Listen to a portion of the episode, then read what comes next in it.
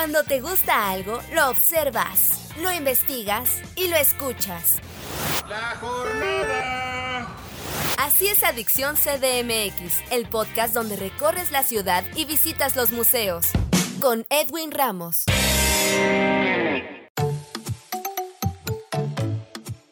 Hola, ¿qué tal amigos? Bienvenidos a un nuevo podcast de Adicción CDMX. Soy Edwin Ramos y en esta ocasión en entrevista nos acompaña la maestra Cintia García Leiva, directora de Casa del Lago de la UNAM, con quien vamos a platicar sobre un evento bastante interesante y peculiar. Este evento se llama Escrituras en el Cielo, poemas dibujados con luces en el cielo nocturno de la Ciudad de México. También muy poético, por cierto, el título. Maestra Cintia García Leiva, bienvenida a Adicción CDMX. ¿Cómo está? Gracias, Edwin. Muy bien, muchísimas gracias por recibirnos por acá. Un placer hablar contigo hoy acerca de estas escrituras en el cielo. Oiga, y de entrada compártanos, por favor, cómo fue concebido precisamente Escrituras en el cielo, poemas dibujados con luces en el cielo nocturno de la CDMX. Claro que sí. Bueno, hemos estado, como sabes y como sabrá parte de la audiencia, en los últimos meses, pues muy involucrados con un trabajo digital a partir de la pandemia, por supuesto, lanzando muchísimas propuestas en distintos formatos que tengan que ver con cómo experimentar más allá de la pantalla o de la pantalla en distintos formatos y tratar de sacar siempre una experiencia distinta y una experiencia alterna a esto que nos ha obligado el confinamiento y que además yo llamaría un doble confinamiento, el confinamiento lógico de estar en nuestras casas, pero también el confinamiento a la pantalla, esto que llamamos también el pantallismo agudo. Y ha funcionado muy bien este programa, por supuesto, ha resuelto muchas cosas, sobre todo en un carácter de urgencia que fue el año pasado, pero sí que en los últimos meses empieza a ser ya muy desgastante también continuar con ciclos eternos por Zoom o por Skype o digamos tecnologías de videollamada. Se pueden hacer muchísimas cosas, pero sí es que queremos empezar a pensar en programación híbrida, un poco atendiendo esta necesidad y pensando también en referencias en el ámbito artístico que pudieran ser útiles para esto. Llegamos y recordamos y honramos la referencia de esta acción que hizo el enorme poeta chileno Raúl Zurita en el 82 en el cielo de Nueva York, que fue una acción poética, él con eh, una avioneta y con rastros de humo, puso, dibujó, escribió en el cielo parte de este enorme poema que se llama La vida nueva. Aunque Raúl Zurita no pertenece para nada a lo que se cuenta como referentes en la literatura expandida, esta acción sí que lo es. Cómo sacar el texto en su momento de la página, como se lo preguntaron tantas otras vanguardias y posvanguardias, cómo llevar la literatura a otros procesos, cómo hacer leer de otra manera. Y lo que ahora nos preguntamos también es eso, cómo hacer leer de otra manera más allá del, no solo ahora de la página, sino también de la pantalla. Este referente, Raúl Zurita, nos hizo comenzar a imaginar escrituras en el cielo. En las posibilidades tecnológicas de hoy, del mundo contemporáneo, se han ampliado e incluso resultó mucho más fácil en términos logísticos pensar en drones. Comenzamos a explorar estas posibilidades, se dio la oportunidad de hacer estas escrituras en el cielo con un sistema de drones y la pregunta que siguió después fue, bueno, ¿qué textos vamos a poner? ¿Qué es lo que se va a mostrar al público?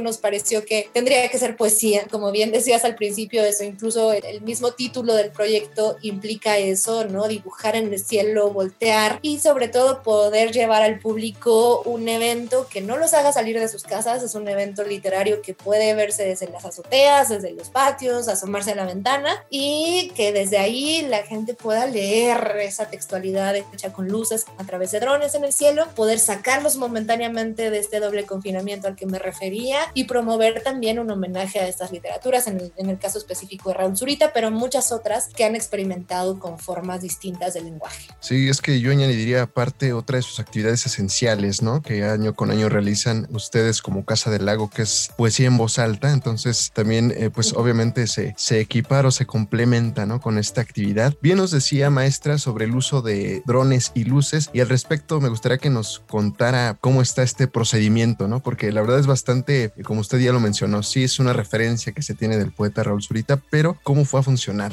Lo otro con lo que seguimos fue, ya decía, ¿no? Comisionar textos y tenemos la fortuna de que el mismo Raúl Zurita sea uno de los autores invitados, coincidía con nuestra colaboración con la Fiesta Libro y la Rosa 2021, pero comisionamos a otros y otras poetas mexicanas que hoy son fundamentales, que tienen una pluma además eso, muy plástica, que se puede fundir en muchos formatos distintos, que puede repensarse y esos poetas terminaron siendo Marisela Guerrero de la Ciudad de México, Ruperta Bautista, Bautista de Chiapas y Luis Felipe Fabre, también de la Ciudad de México, tres poetas increíbles que tenemos en nuestro país, a quienes comisionamos estos textos. El trabajo fue y ha sido y seguirá siendo hasta que terminemos un poco complejo, muy interesante, muy rico, pero sí complejo, porque lo que tenemos son un sistema de 50 drones. Cada dron es una luz, digamos que cada dron corresponde a un píxel, si lo pensáramos en términos digitales, y cada letra se construye con distinto número de píxeles o luces. Entonces,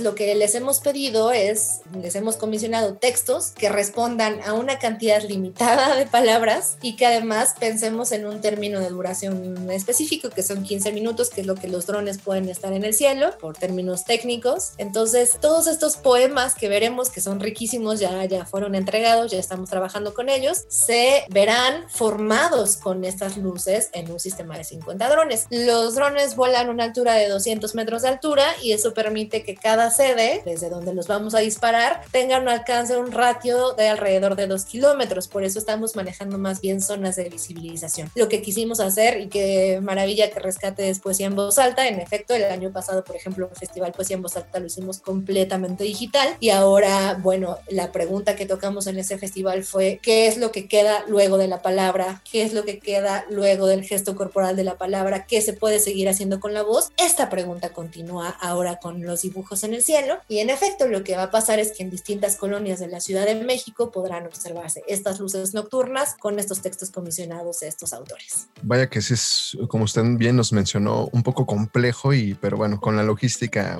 evidentemente que ya tienen, sabremos que va a ser un gran espectáculo y al respecto, maestra, invítenos cuándo y dónde podremos ver escrituras en el cielo, poemas dibujados con luces en el cielo nocturno de la CDMX. Comenzamos ya este sábado 17 de abril a las 8 de la noche, a las 20 horas, con el primer texto de Marisela Guerrero, que estará dedicado a activistas en nuestro país que están peleando en contra del extractivismo, en contra del daño a nuestros espacios naturales, a nuestra naturaleza. Es un texto hermosísimo, más, como en homenaje a estos activistas. Y esto va a ocurrir en la alcaldía Cuauhtémoc. Vamos a disparar estos textos en el Deportivo Cuauhtémoc y podrá verse en las colonias aledañas, sobre todo Santa María la Ribera, Guerrero y Buenavista. Las personas que viven por allí podrán observar estos textos desde sus casas, este texto desde sus casas. Continuamos después el 23 de abril en el marco de la fiesta del libro y la rosa de la UNAM a las 8 de la noche también. Este día es viernes, viernes 23 de abril con el texto de Ruperta Bautista, entregado una hermosura en torno a la fugacidad de la vida. Esto se verá en Coyoacán. Vamos a disparar el texto desde la preparatoria número 6 de la UNAM, que está en el centro de Coyoacán, y se verá de Santa Catarina y la Concepción, para las personas que viven ahí y un poco el centro de Coyoacán también. Continuamos después el 30 de abril, esto es también viernes, viernes 30 de abril, también a las 8 de la noche, en este caso con el texto de Raúl Zurita, que además entrega versos en respuesta a la acción que hizo en el 82, y esto va a ser desde Chapultepec, desde el parque de patinetas, desde el skate park de Chapultepec, que de hecho ya está abierto al público, quienes quieran verlo lo pueden ver desde ahí, incluso desde el mismo parque, y las colonias aledañas a Chapultepec son las que podrán verlo. Y concluimos con el 8 de mayo, sábado 8 de mayo a las 20 horas, con el texto de Luis Felipe Fabre, que es más bien una cosa lúdica, muy interesante, ya lo verán. Y esto se va a disparar desde CCH Vallejo, y digamos todos los alrededores del CCH Vallejo son quienes podrán ver este texto de Luis Felipe Fabre. Hemos construido un micrositio porque estas fechas siempre hay que volver a revisarlas y todo para la gente que está interesada en asistir o en verlo desde sus casas, que es lo que estamos promoviendo. Pueden enterarse de toda la información, obviamente en las redes de Casa del Lago UNAM, pero específicamente en la página casadelago.unam.mx diagonal escrituras en el cielo. Ahí están las fechas, cuáles son los autores, de qué se trata, las colonias desde donde puede verse y toda la información. Oiga, maestra, y también aprovechando, compártanos las redes sociales, recuérdanosla. Twitter, Instagram y Facebook es Casa del Lago UNAM,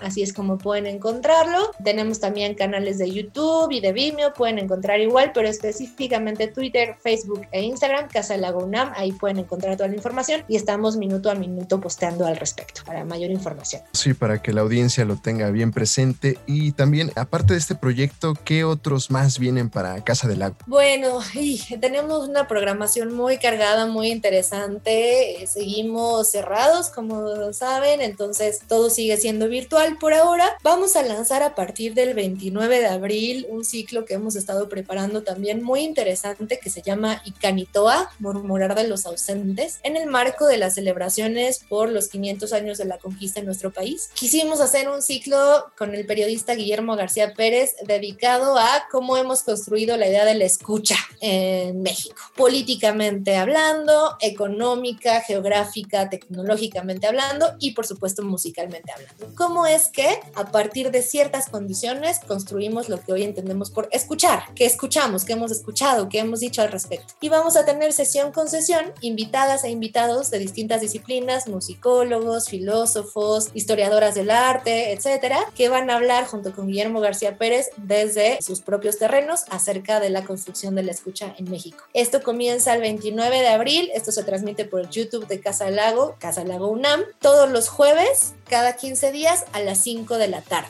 A partir del 29 de abril, también toda la información está en redes y en la página. Continuamos con los ciclos mensuales de textualidades en contingencia, donde ponemos pantalla a pantalla, un versus, un contra entre escritoras reconocidas en Latinoamérica y programadoras o artistas que trabajan con Internet a hacer un jam de literatura en vivo. Y entonces una está escribiendo un texto, una novela, un poema, lo que esté trabajando en ese momento, y la otra está creando materiales audiovisuales. Es un ciclo bien interesante, eso lo hacemos mes con mes, el último viernes de cada mes. Viene una colaboración con Berlín muy interesante, con el ensamble NM, que es un ensamble de música de orquesta experimental, y vamos a tener piezas para uno o dos escuchas nada más, que va a pasar, comienza en Berlín en junio y pasa en septiembre aquí en el Bosque Chapultepec, en la Casa del Lago, y bueno, un montón de cosas más, ciclos de cine, ciclos de performance, teatro también con la compañía La Laura Palmer de Chile tenemos una obra de teatro bien interesante, interactiva, que viene pronto y es una programación muy cargada para todas las edades, para todos los gustos, que ojalá puedan escuchar, ver y seguir ahí en Casa.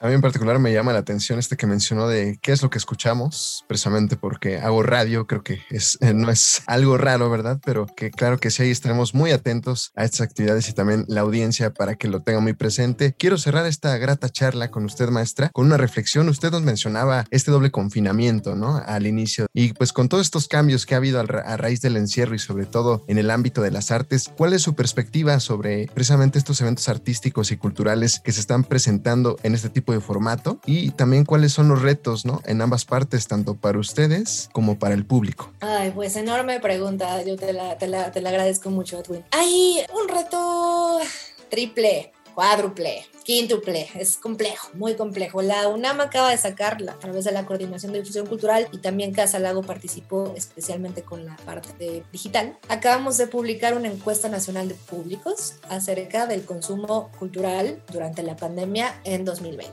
Y parte de los resultados que eso arrojaba, bueno, era por supuesto la necesidad de seguir llevando, sobre todo en el ámbito educativo, falta mucho, de seguir ofreciendo contenido de calidad al público que está en sus casas, talleres, seminarios y eso es una, digamos, una necesidad que salió de esa encuesta, queda muy claro allí, pero también cómo se han rearticulado precisamente esos públicos. A mí una cosa que me preocupa mucho es, el, y más en nuestro país, es el tema de la accesibilidad. Tenemos, por supuesto, este doble confinamiento, la pantalla aguda y todo, quienes tenemos el privilegio de trabajar en pantalla, quienes tenemos el privilegio de poder hacerlo, pero muchísimas personas en nuestro país están quedando fuera de este consumo cultural porque no podemos llegar. Entonces, para mí uno de los retos más importantes es como pensar sin tener, o sea, siempre manteniendo una responsabilidad social que es no congregar personas, ahorita no es posible todavía, y al mismo tiempo pensar en eventos, escrituras en el cielo es uno, pero hay que pensar en más, que puedan llegar a más públicos que ahorita no van a poder visitar, en nuestro caso, el bosque de Chapultepec o la Casa del Lago. Teníamos 30 mil personas solo por fin de semana paseando por el bosque de Chapultepec y la mitad de ellos, si, quería, si quieres, podían entrar a Casa del Lago. Era un público fijo, digamos, que iba a pasear, iba a pasar con sus familias un fin de semana muy bello en el bosque y de paso podía haber una exposición o entrar a un concierto. ¿Dónde están esas familias ahora? Es donde para mí el reto es eso, cómo llegar ahí. Por otro lado, cómo seguir dando trabajo a artistas. Eso yo creo que es una responsabilidad como institución para Casa Lago y para todas las instituciones culturales, seguir produciendo una infraestructura sólida para poder emplear artistas que ahorita ha pegado muchísimo a ese gremio. La pandemia, no hay trabajo, no hay escenarios abiertos y cómo también pues está renovándose todo el tiempo, porque sí agota, ¿no? Hay cosas que se agotan, ya charlas de tres horas, por ejemplo, en Zoom, agotan,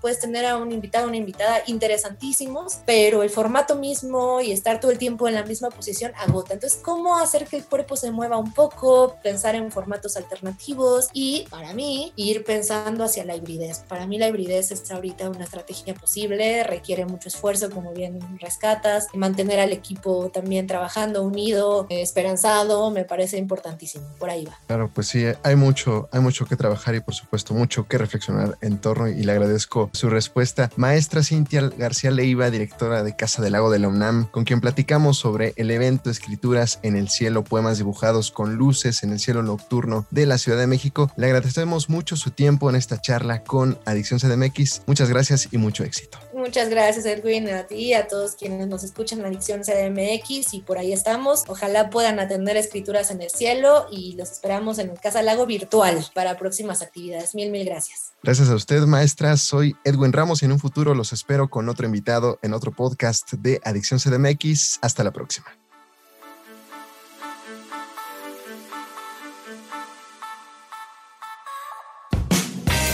Te gusta algo, lo observas, lo investigas y lo escuchas.